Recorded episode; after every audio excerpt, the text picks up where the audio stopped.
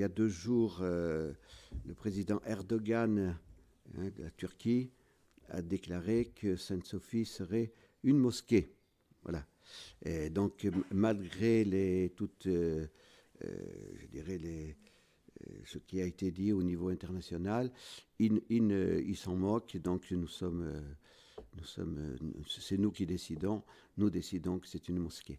Donc c'est, un acte de guerre, hein, pour bien faire comprendre que c'est, voilà, euh, sachez ce que deviendront vos églises en France dans pas longtemps. On va commencer par Marseille et puis on verra ensuite. Hein. Donc euh, euh, le sang des martyrs, il n'est pas que derrière nous. C'est encourageant. Nous venons de parler des martyrs de la foi. Il nous faut ici ajouter que le XXe siècle finissant a vu apparaître une nouvelle forme de martyr que nous pouvons appeler le martyr du relativisme. Avant d'en présenter quelques figures, on peut relever tout d'abord ce que l'expression martyr du relativisme peut avoir d'étonnant. En effet, si vous interrogez votre voisin, euh, non pas dans cette salle, mais chez vous à la maison, le relativisme est aujourd'hui synonyme de tolérance. Le relativiste semble être le champion du laisser-dire et du laisser-faire. Le relativisme, c'est liquide, c'est doux, c'est soft, dirions-nous aujourd'hui. Dès lors, comment pourrait-il exister des martyrs du relativisme? Pour le comprendre, on peut se remémorer les pages du livre de l'Apocalypse, dans lesquelles sont évoquées les persécutions que les chrétiens subiront au cours de l'histoire. Il y est notamment fait mention au chapitre 13 de deux bêtes. La première a un aspect terrifiant.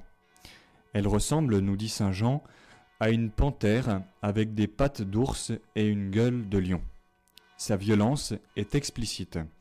Elle s'oppose ouvertement à Dieu.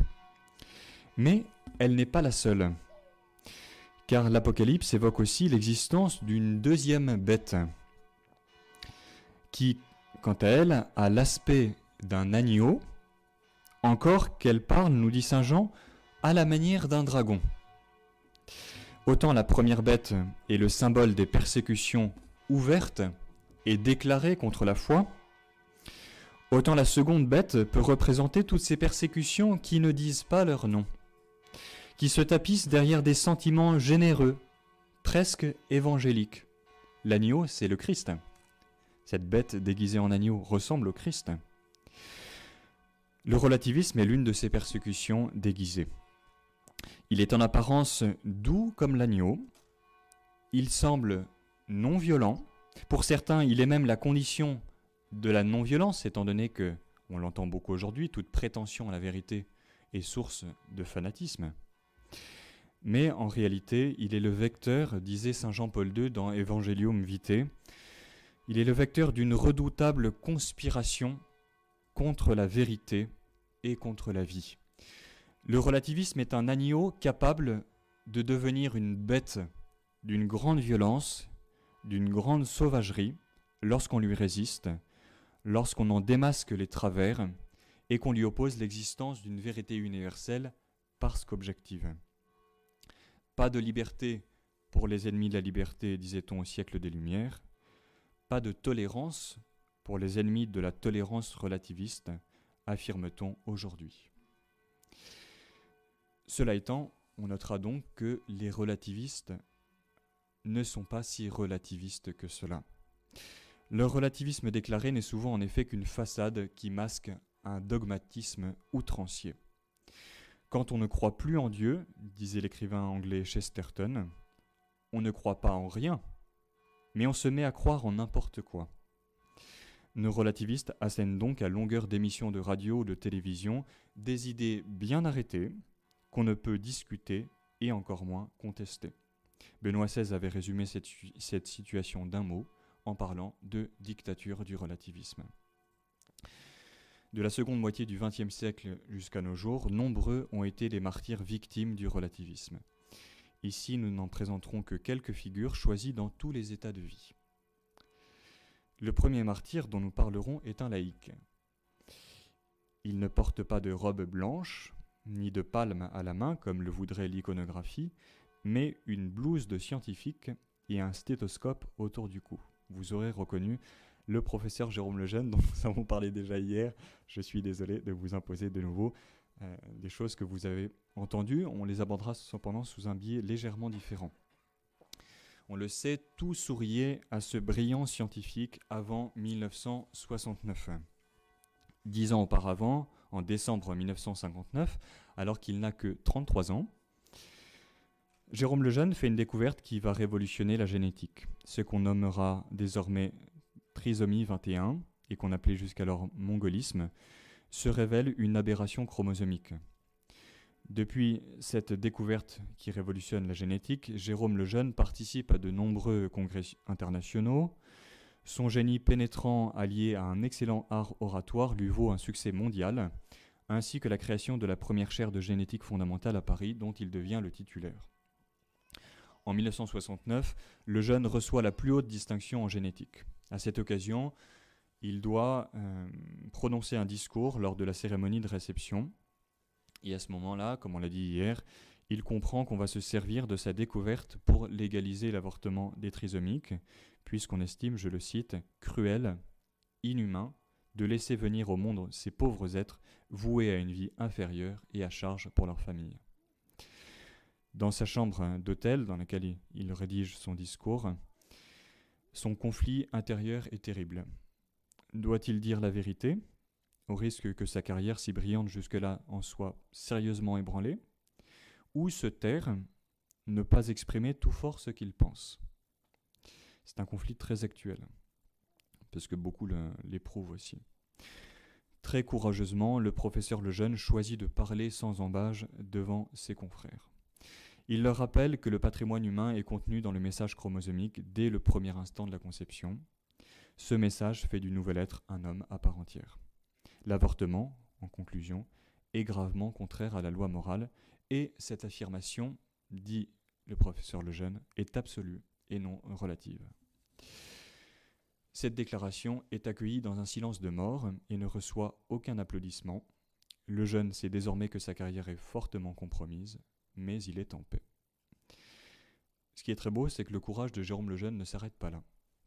Non seulement il a posé cet acte euh, très fort, mais il va désormais s'engager à haute voix pour défendre les pauvres d'esprit et les tout petits, ceux qui ne peuvent se défendre eux-mêmes. Sans relâche, ne comptant ni la fatigue ni les kilomètres, il s'exprime partout où on le sollicite. Il fait signer une pétition en France aux médecins, mais il fait aussi de nombreuses euh, déclarations euh, qui lui valent beaucoup d'ennemis. Il affirme Si je me tais, mon silence sera coupable. Il est médecin et il veut sauver des vies. Lorsqu'on lui pose la question Pour qui travaillez-vous? Il répond sans hésiter Pour mon Seigneur. Mais la vérité déplaît. Jérôme est trop bon, on ne l'invitera plus. On veut le faire taire, on le persécute, et ce, au nom du relativisme.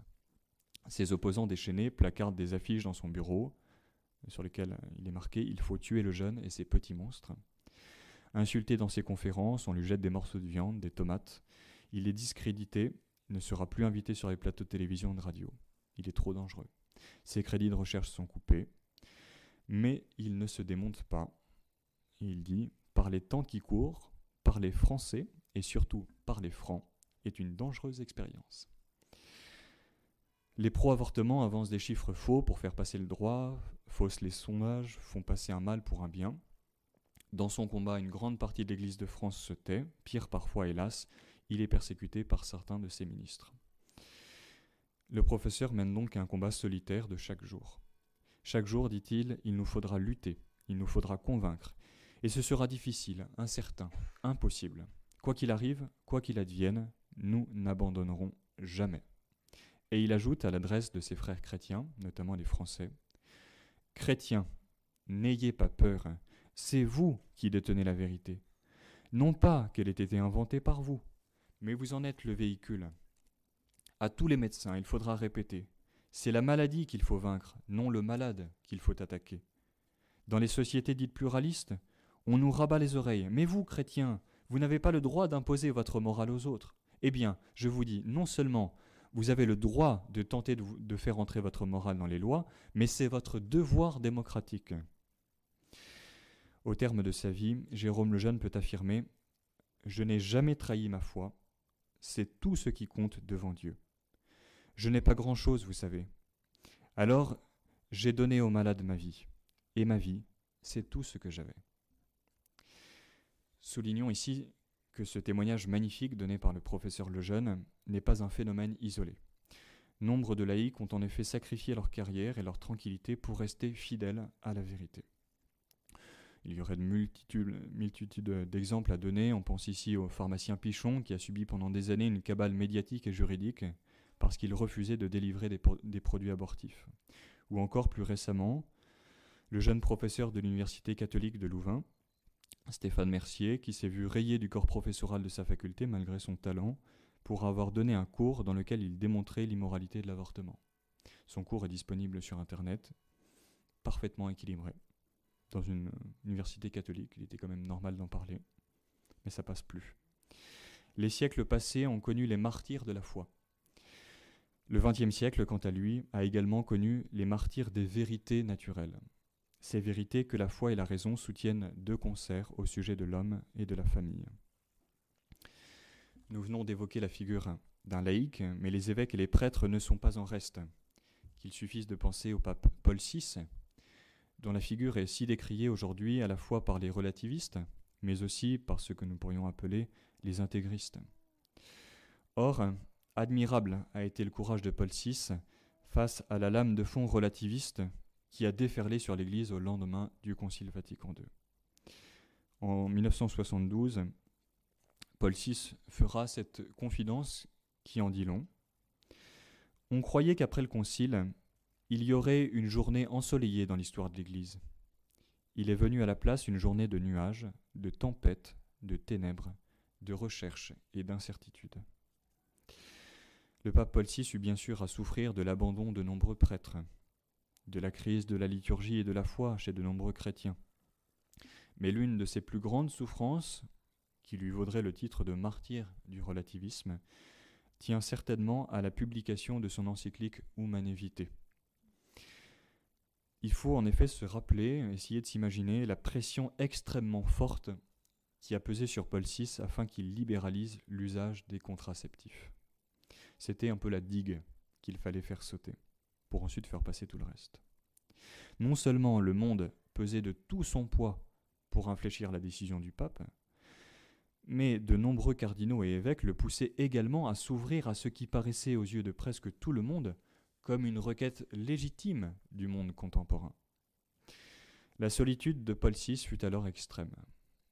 En son âme et conscience, cet homme si ouvert au dialogue avec le monde contemporain, et dont le cœur, dit-on, penchait à gauche, prend la décision de dénoncer le caractère objectivement immoral de la contraception artificielle. Là encore, pour lui, cette décision était objective, universelle pas relative. Le pape s'attendait à un véritable tollé. Et effectivement, son encyclique provoquera une immense déflagration. Le monde n'eut pas de mots assez durs pour critiquer Paul VI, plus grave encore, des évêques, parfois même des épiscopats entiers, marquèrent leur distance avec le pape qui jusqu'alors leur paraissait libéral. Petit signe, Paul VI a écrit sept encycliques en quatre ans, de 1964 à 1968, plus aucune jusqu'à sa mort, survenue en 1978. Au cardinal Martin, il confiera que la publication d'Humanité fut pour lui un véritable sémanie.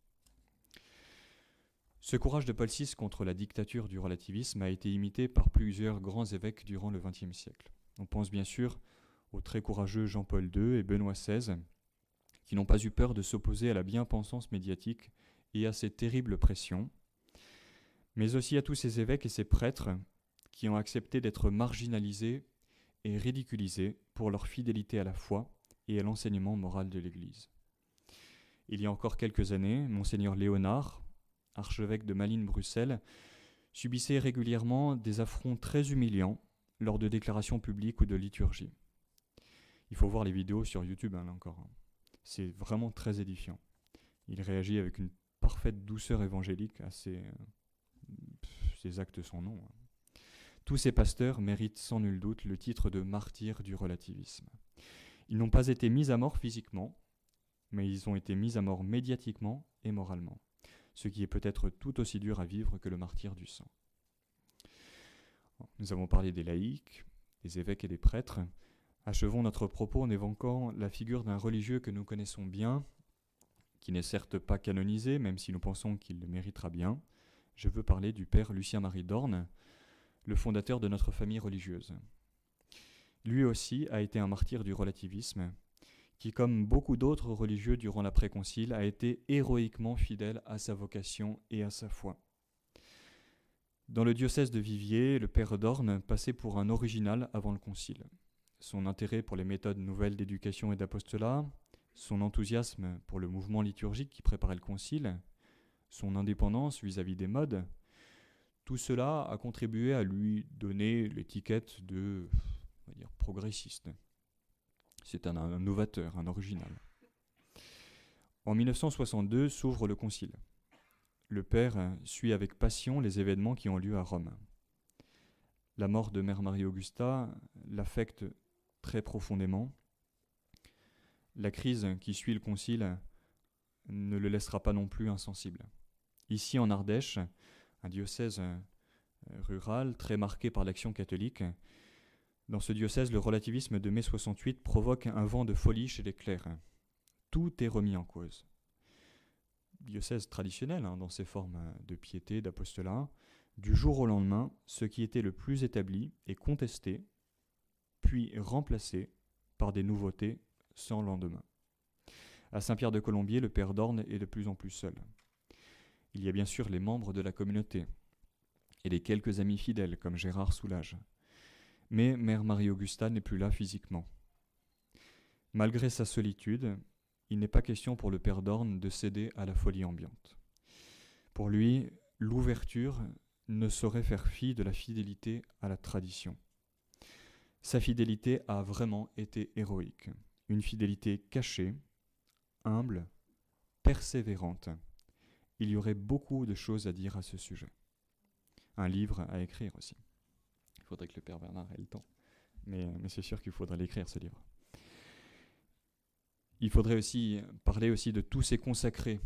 On parle de martyrs, mais on a peut-être trop tendance à voir dans le martyr euh, un acte d'éclat. Il y a aussi ce martyr dont parlait Mère Augusta, ce martyr très caché, très quotidien. Il faudrait parler de tous ces consacrés qui, de manière héroïque, ont été fidèles à leur vocation dans des communautés où tout partait à la dérive.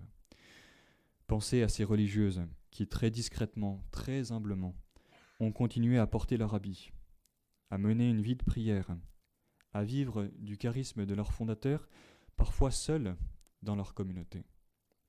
Ces consacrés mériteraient aussi le titre de martyrs du relativisme. Achevons ici cette brève évocation des témoins et martyrs du relativisme en citant ces quelques mots du pape Benoît XVI qui sont des mots graves qui doivent nous faire réfléchir. L'oubli de Dieu, qui plonge les sociétés humaines dans une forme de relativisme, engendre inéluctablement la violence. Lorsque l'on nie la possibilité à tous de se référer à une vérité objective, le dialogue est rendu impossible et la violence, déclarée ou cachée, devient la règle des rapports humains sans l'ouverture au transcendant, qui permet de trouver des réponses aux interrogations sur le sens de la vie et sur la manière de vivre de manière morale, sans cette ouverture, l'homme devient incapable d'agir selon la justice et de s'engager pour la paix. Avec euh, les saints martyrs du relativisme, qu'ils soient canonisés ou non, désirons œuvrer aujourd'hui pour la défense de la splendeur de la vérité, chacun dans notre devoir d'État.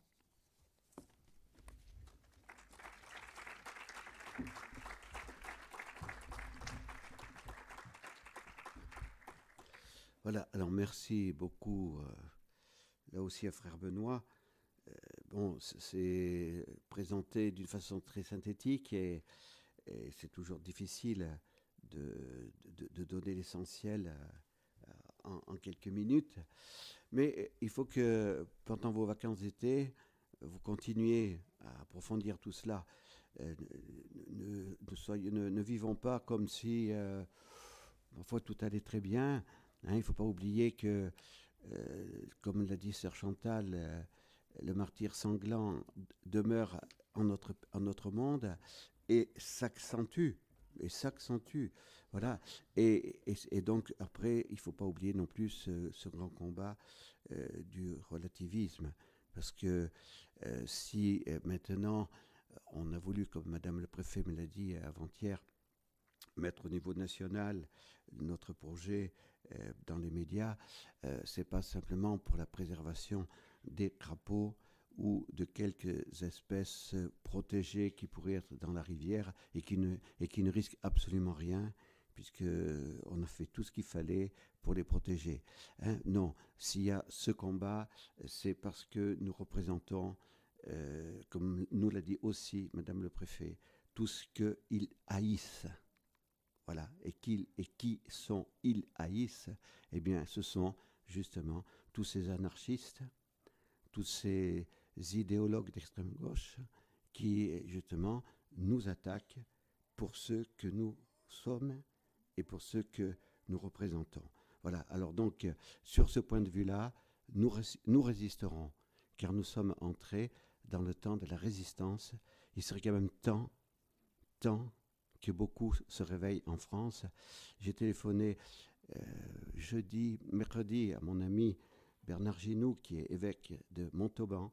Je lui ai dit, je te remercie Bernard, tu es le seul évêque de France qui m'a envoyé un SMS de soutien quand notre site était occupé par les zadistes qui savaient, puisqu'ils l'ont dit devant Madame le Préfet, euh, le, ministre écologie, Europe écologie, Madame Rivasi, et, et, un conseiller régional communiste, Monsieur Jacquard, ont pu dire devant tous à la préfecture qu'ils soutenaient, ils soutenaient les zadistes, parce que euh, on est obligé d'utiliser des actions illégales pour aujourd'hui eh nous empêcher de nous développer. Parce que finalement, c'est cela qui est en jeu. Hein.